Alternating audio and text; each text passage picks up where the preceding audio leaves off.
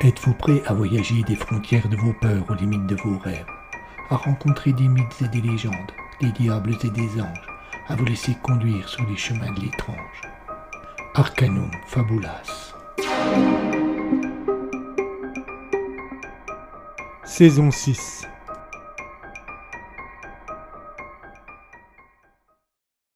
Nine.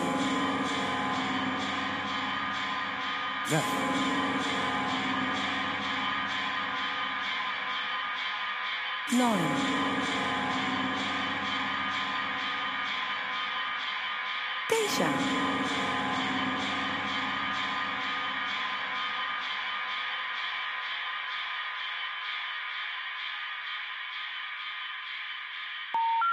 The number you have dialed has been changed. The new number is Nine. Neuf. Nine. Geisha. Ne croyez pas ce que vous voyez. Il n'existe pas un univers, il n'existe pas une multitude d'univers. Il y a neuf mondes, neuf mondes parallèles. À moins d'aimer la folie, voyager entre eux peut s'avérer dangereux.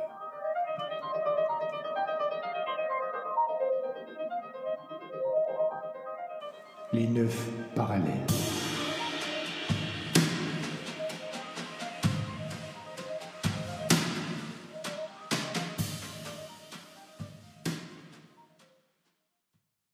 Épisode 11. Le voyage de l'étonnante, partie 3 sur 5. Quel con Mais quel con, qu'est-ce qu'il fout Karl revient. N'approche pas de ces machins. Il n'en a rien à foutre. Il continue. Les gars, tenez-vous prêts à tirer. Il est à moins d'un mètre et il lève les mains. Sérieux Qu'est-ce qu'il baragouine si j'entends mal. Les autres n'ont pas de réaction pour le moment. Merde, Karl, pousse-toi sur la gauche T'es pile dans mon champ de tir Allez, allez, ne reste pas là J'ai le doigt sur la gâchette. Il ne faut surtout pas que je tremble. Si celui qui est le plus proche de Karl passe à l'attaque, je ne pourrai rien faire. J'ai cet imbécile de Bosch dans la ligne de mire. Mais en revanche, je pourrai allumer le second. Cela laissera peut-être l'occasion à Karl de se défendre. Alan et Fabian sont dans la même situation que moi et ils ont eu la même idée. C'est impressionnant, les deux visiteurs ont vraiment une silhouette humaine. Et. Il, s'approche de Karl. Le, premier s'approche de Karl. Il semble calme, mais euh, il, va le toucher. Karl, recule, non Ne, ne lui tends pas la main, c'est. Oh mon Dieu Karl n'avait manifesté aucun signe d'inquiétude en s'approchant des deux visiteurs. C'était sans doute inconscient de sa part et bien éloigné de ce qu'il ressentait en vrai. Il était tétanisé. Les deux silhouettes lumineuses qui se tenaient devant lui l'éblouissaient, et plus il s'approchait, plus elles paraissaient devenir brillantes. Il tourna la tête en direction de la timonerie et vit très nettement les canons des trois fusils qui pointaient dans sa direction. S'il tire, pensa-t-il, tout est perdu. Il se décala légèrement pour être dans la ligne de mire et empêcher ses camarades d'intervenir. Il était désormais à moins d'un mètre de la première silhouette, et cette dernière demeurait immobile.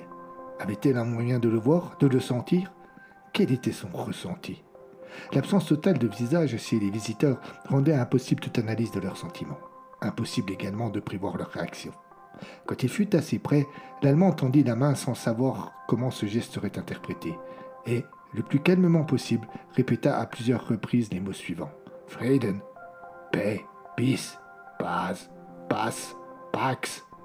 Dans un premier temps, son vis-à-vis demeura impassible et insondable. Karl fit un pas supplémentaire, répéta ces mots et tendit de nouveau sa main. Comme s'il avait été offusqué de cette insistance, la silhouette immobile jusque-là bondit en un éclair. On eût dit la foudre libérée avec violence et frappant sa victime. Karl ressentit une sorte de décharge électrique et fut projeté en arrière. Il chuta violemment sur le dos et se trouva prisonnier sous son étrange agresseur qui, bien qu'il n'eût aucune consistance matérielle, parvenait à contrôler et immobiliser sa proie. L'Allemand eut l'impression qu'un courant électrique le parcourait et le paralysait. Dans la timonerie, ce fut la panique. Tirez sur la seconde silhouette hurla Erwan en se précipitant sur la porte, pistolet au poing. Aucun des trois marins n'hésita et des coups de feu claquèrent entre les cris de Karl qui continuait à se débattre. Il Ils firent mouche, et la silhouette qui s'approchait à son tour de Karl se trouva projetée en arrière au grand soulagement de Yann, qui l'espace d'un instant avait douté de l'efficacité des balles sur un tel ectoplasme. Entre-temps, le capitaine avait jailli sur le pont et s'était porté à hauteur de son marin en difficulté. Là, il se trouva dépourvu, ne sachant comment agir. Ayant de nouveau changé de forme, la silhouette recouvrait la totalité du corps de Karl, l'enfermant dans une sorte de sac lumineux. L'infortuné marin se débattait, hurlait de rage, à moins que cela ne fût de douleur. Erboan essaya de lui attraper le bras, mais à l'instant où sa main pénétrait le halo lumineux, il ressentit une intense blessure et recula prestement. La seconde silhouette avait disparu par-dessus le bastingage après avoir reçu les balles de fusil. Cela donna une idée au capitaine. Sans être certain qu'il serait entendu, il hurla à l'Allemand d'écarter les jambes. Il répéta son ordre trois fois avant que ce dernier ne s'exécute. L'agresseur se déforma pour suivre les gestes de sa victime, et de fait, sur un espace large comme l'écartement des jambes, il fut possible de tirer sur le halo lumineux sans toucher le marin. Erwan n'hésita pas. Comme un mollusque blessé, la silhouette se rétracta. À la seconde balle, elle libéra totalement le marin qui ne demanda pas son reste et se dégagea le plus rapidement possible. Le capitaine tira une troisième fois et l'agresseur prit cette fois la fuite et passa à son tour par-dessus le bastingage. Erwan aida Karl à se relever et le soutenu jusqu'à la timonerie où ils trouvèrent refuge. Cela fait une heure que nous sommes enfermés dans la timonerie. La fatigue commence à se faire sentir maintenant que l'adrénaline retombe un peu. L'engin est toujours immobile et aucune des silhouettes n'est réapparue. Au loin, la tempête se déchaîne encore. On voit les éclairs et les vagues immenses. Mais c'est étrange quand nous n'entendons rien. Pas le bruit si caractéristique de l'océan. Pas de coups de tonnerre. En y regardant de plus près, nous nous sommes rendus compte que les rouleaux déchaînés semblaient se briser contre un mur invisible. Notre visiteur nous menace autant qu'il nous protège. C'est étrange. Erwan propose que nous organisions des tours de garde par deux pour pouvoir dormir. Il commencera avec Alan. Je suis soulagé de pouvoir me reposer, mais je ne suis pas certain que je parviendrai à dormir. Je vais m'allonger au fond de la timonerie, fermer les yeux et vider mon esprit. Hum, pas facile à faire. Effectivement, le sommeil ne vient pas. Je me retourne une fois, deux fois, trois fois, quatre fois. Je finis par ne plus compter. Les deux camarades de garde ne disent pas de mots. Ils sont focus sur l'extérieur. D'un seul coup, Karl se met à ronfler. Le vénard. Il a plus de chance que moi. Je vais faire un nouvel essai, me mettre sur le dos, fermer les yeux, prendre une grande respiration et m'imaginer au Kerdelec. C'est le village où je suis né. Et il y a une petite église au centre de la place arborée. En face, la mairie. De l'autre côté, l'école. Je n'ai pas beaucoup fréquenté l'un ou l'autre. En revanche, le bistrot Josette, là, là j'y ai passé du temps.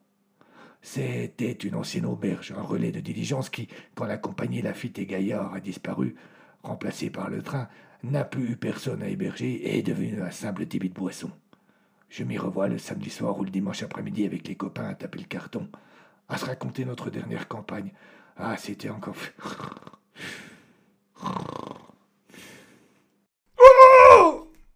C'est un cri qui arracha Yann de son sommeil. Depuis combien de temps s'était-il endormi? Aucune idée. Mais le spectacle qu'il découvrit en ouvrant les yeux le ramena bien vite à la réalité. Au milieu de la timonerie, à quelques pas de lui, se tenait l'une de ces silhouettes lumineuses apparues quelque temps plus tôt sur le pont. Elle avait de nouveau une vague forme humaine. On, distinguait des bras fixes le long du corps, la tête légèrement disproportionnée par rapport aux épaules, et des jambes qui se terminaient de manière étrange, sans véritablement former de pieds. Le visage était blanc, sans yeux, sans bouche, sans nez, et pourtant, euh, le vieux breton avait l'impression qu'un regard pesait sur lui. Hypnotisé par cette situation, il lui fallut quelques secondes avant de reprendre ses esprits et chercher où se trouvaient ses camarades. Erwan et ses deux neveux étaient dans le coin opposé, Karl près de la porte ouverte. Tous étaient immobiles, fixant la silhouette. Pourquoi aucun ne réagissait? Yann finit par le comprendre en voyant que les fusils étaient sous la silhouette. Il ne savait pas comment on en était arrivé là, mais plus personne ne semblait armé. Le pistolet. Il manquait le pistolet, celui avec lequel Erwan s'était porté au secours de Karl. Surmontant sa peur, Yann interpella le capitaine. Où est ton Luger? cria-t-il sans quitter la silhouette des yeux. Celle-ci n'eut pas de réaction, ce qui encouragea Erwan à répondre. Sous la radio Sous la radio Mais bon sang, comment? C'est pas le moment pour une explication, non? La silhouette parut partager ce point de vue, car d'un seul son intensité lumineuse augmenta, et il se mit à émettre un petit bourdonnement, laissant à penser qu'un violent courant électrique la traversait. Yann devait agir. La radio était posée sur une table à sa droite. En y regardant bien, il vit effectivement l'arme. Il n'y avait rien entre lui et le lugueur, si ce n'est deux mètres. Pouvait-il parcourir deux mètres avec la menace de cet étrange visiteur? Il ne prit pas le temps de se poser la question, et après avoir pris une grande respiration, il s'élança. La silhouette eut un geste de recul, comme si elle avait été surprise. Cela lui fit perdre quelques secondes qui furent suffisantes au breton pour qu'il s'emparât de l'arme.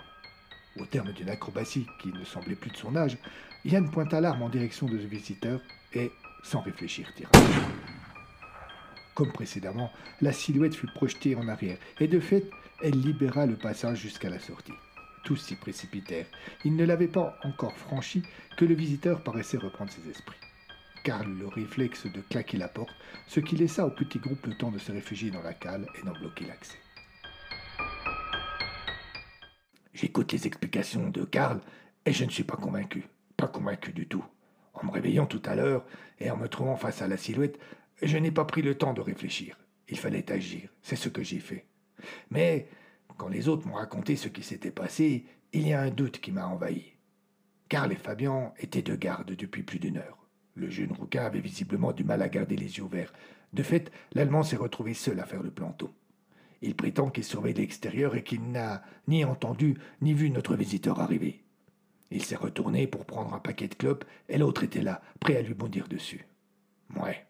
Sauf que cela ne correspond pas du tout avec ce que raconte notre capitaine. Quand il s'est réveillé, il a vu Karl et la silhouette face à face, tous les deux immobiles.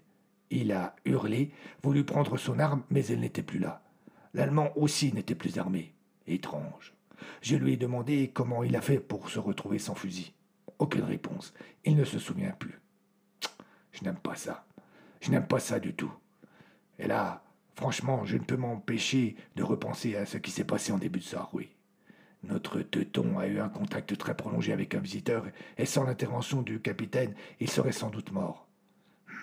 Il y a un truc qui cloche. Je ne sais pas quoi, mais il y a un truc qui cloche. Yann n'était pas le seul à se poser des questions.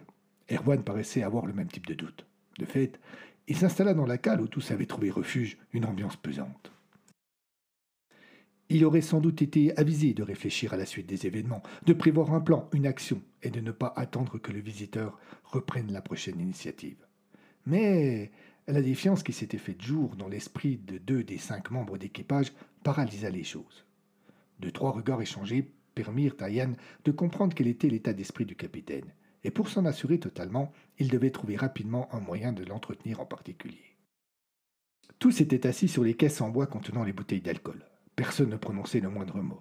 Face à l'angoisse qui montait, c'est Fabian qui rompit le premier le silence. Il se pencha un peu en avant et chuchota l'intention de ses camarades. On n'a pas à attendre des heures ici. Il faut que l'on décide quelque chose. Et Alan de lui répondre sur le même ton. Ah ouais? T'as une idée, toi? Tu veux aller faire un tour sur le pont? Les deux frangins se toisèrent méchamment. L'un était vexé par l'insolence de son frère, l'autre agacé par la couardise de son double. Il eut un nouveau silence. Puis ce fut Karl qui chuchota à son tour en s'adressant à Erwan. Le gosse a raison. Il faudrait aller voir ce qui se passe là-haut. On n'entend plus rien. Peut-être qu'avec un peu de chance. Le capitaine ne répondit pas, mais Yann intervint avec dans la voix une touche de provocation. Ouais, euh, je pense que tu es volontaire, Karl. L'autre ne perçut pas la provocation et affirma que s'il fallait y aller, il irait. Yann soupira. Pourquoi tu soupires? demanda le teuton avec candeur. Laisse tomber. Le capitaine intervint pour calmer le jeu. Puis, fixant Karl avec insistance, s'opposa fermement à l'idée de quitter la cale pour le moment. Il se retourna vers Yann. Je veux voir comment tu as réparé le moteur. Comment j'ai réparé le moteur? s'étonna le vieux breton qui fut vexé à l'idée que le capitaine voulait vérifier son travail, chose qu'il ne faisait jamais. Eh bien oui, le moteur, c'est par là. Il indiqua l'opposé de la pièce et Yann s'exécuta sans bien comprendre. Le moteur se trouvait dans un compartiment à l'arrière du navire, séparé du reste de la cale par une mince paroi dont l'utilité n'était pas flagrante. Dès qu'ils l'eurent franchir, Erwan se retourna pour s'assurer que personne ne les accompagnait. Puis se mettant face au moteur et tournant le dos aux autres, il chuchota. Fais semblant de m'expliquer des choses en faisant des gestes et écoute-moi. D'abord surpris, Yann se prêta au jeu, et tandis qu'il gesticulait, toujours à voix basse, le capitaine lui fit part de ses doutes, mais aussi et surtout de son plan. La fatigue nous gagne, expliqua-t-il. Nous devons nous reposer, mais avant nous devons faire en sorte que Karl soit inoffensif. Et je ne vois qu'une solution. Prenons un premier tour de garde. Laissons-le s'endormir et dès qu'il commence à ronfler, attachons-le. Il faudra être prudent, il a le sommeil léger. À deux, cela ne devrait pas être un problème. Tu as de la corde par ici? Juste celle qui tient les caisses de whisky. Euh, non, celle-là, il faut la laisser en place. Si jamais le bateau venait être à nouveau secouru, et les caisses pourraient endommager la coque. Yann prit un instant pour réfléchir. Il y en a sur le pont à l'avant, mais elles sont toutes proches de l'engin. Mauvaise idée. Dans la timonerie, il y a un rouleau. Erwan fixa son marin avec un doute dans le regard. Si le pont n'était pas accessible, la timonerie ne l'était pas davantage. Mais Yann semblait avoir une idée. Je pense pouvoir atteindre la timonerie en toute discrétion. Et si le visiteur ne s'y trouve plus, euh, je pourrais revenir avec le matériel nécessaire. C'est de la folie. Et puis comment justifier auprès des autres que tu quittes la cale alors que je l'ai interdit à Karl il y a cinq minutes? Yann esquissait une réponse, mais il fut interrompu par Alan qui s'inquiétait du temps que prenait leur aparté. Le capitaine de Maracan expliqua qu'il discutait du meilleur moyen de faire redémarrer le moteur.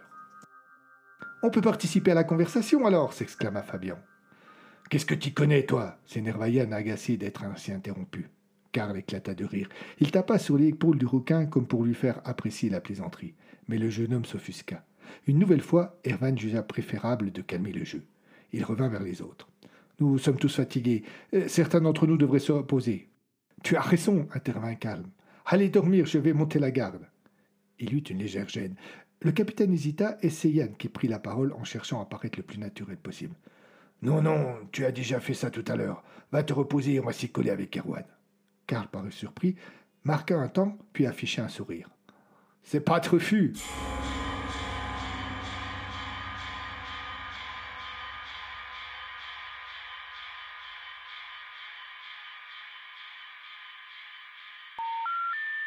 you have dialed has been changed. The new number is 9, 9, 9, Deja. Les neuf parallèles. À suivre.